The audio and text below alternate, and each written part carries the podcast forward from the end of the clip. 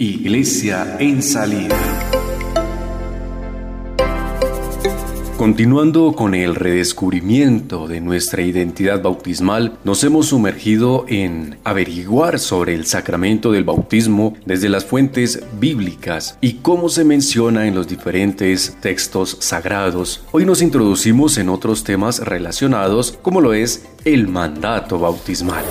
Los textos analizados hasta aquí permiten afirmar que desde los mismos orígenes el bautismo se impone en todas las iglesias como el signo más característico de la agregación de nuevos miembros a la iglesia. Todo el que acepta el mensaje de Cristo y desea pertenecer a la iglesia es bautizado, aun cuando en su conversión hayan ocurrido fenómenos extraordinarios. Por ejemplo, encontramos un paralelo en dos textos del Evangelio de Marcos y el Evangelio de Mateo.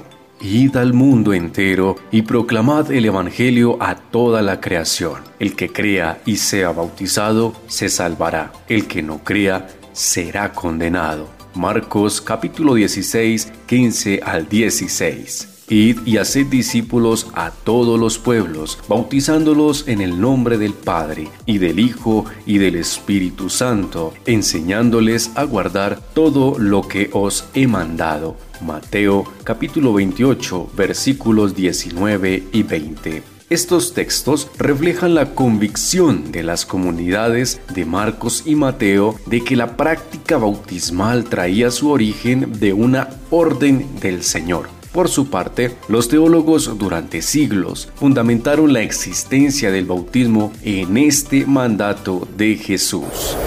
Ahora hablamos sobre un tema importante y es bautizar con agua y con espíritu. Las dos expresiones aparecen con cierta frecuencia en el Nuevo Testamento, unas veces por separado, otras en cambio juntas en la misma frase, pero a veces en contraposición. Juan bautizó con agua, pero vosotros seréis bautizados con el Espíritu Santo dentro de pocos días. Hechos 1.5 en todos estos lugares se afirma claramente una oposición dialéctica entre el bautismo de Juan y el bautismo de Jesús. Igual que bautizar en el nombre de Cristo, la expresión bautizar en el Espíritu es una manera nueva de marcar diferencias entre ambos bautismos. El de Jesús confiere el Espíritu Santo, no así el de Juan. Sumergirse en las aguas bautismales significa sumergirse en el Espíritu para salir empapados y embebidos de Espíritu. La inmersión bautismal o el bautismo en agua es por tanto bautismo en Espíritu. El binomio agua-espíritu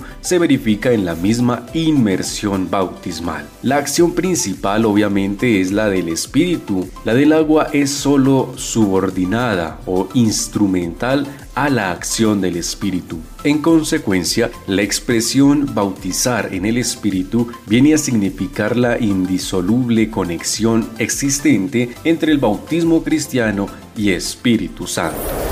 Otro tema muy importante dentro de la iglesia y que cabe recalcar es el tema del bautismo de los niños. La pregunta es, ¿eran bautizados los niños en los tiempos del Nuevo Testamento?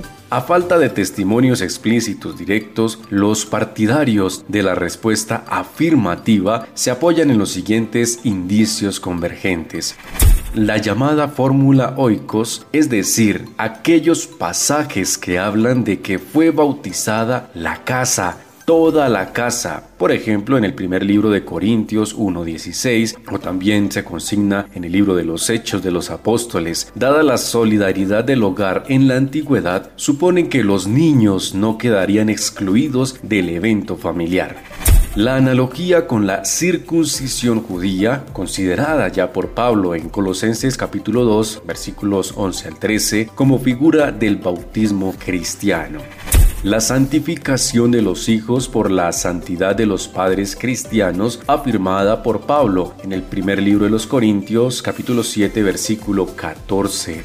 La necesidad del bautismo para la salvación en el libro de Marcos capítulo 16 versículo 16 y en Juan 3 5 que entienden se debe extender también a los niños. Iglesia en salida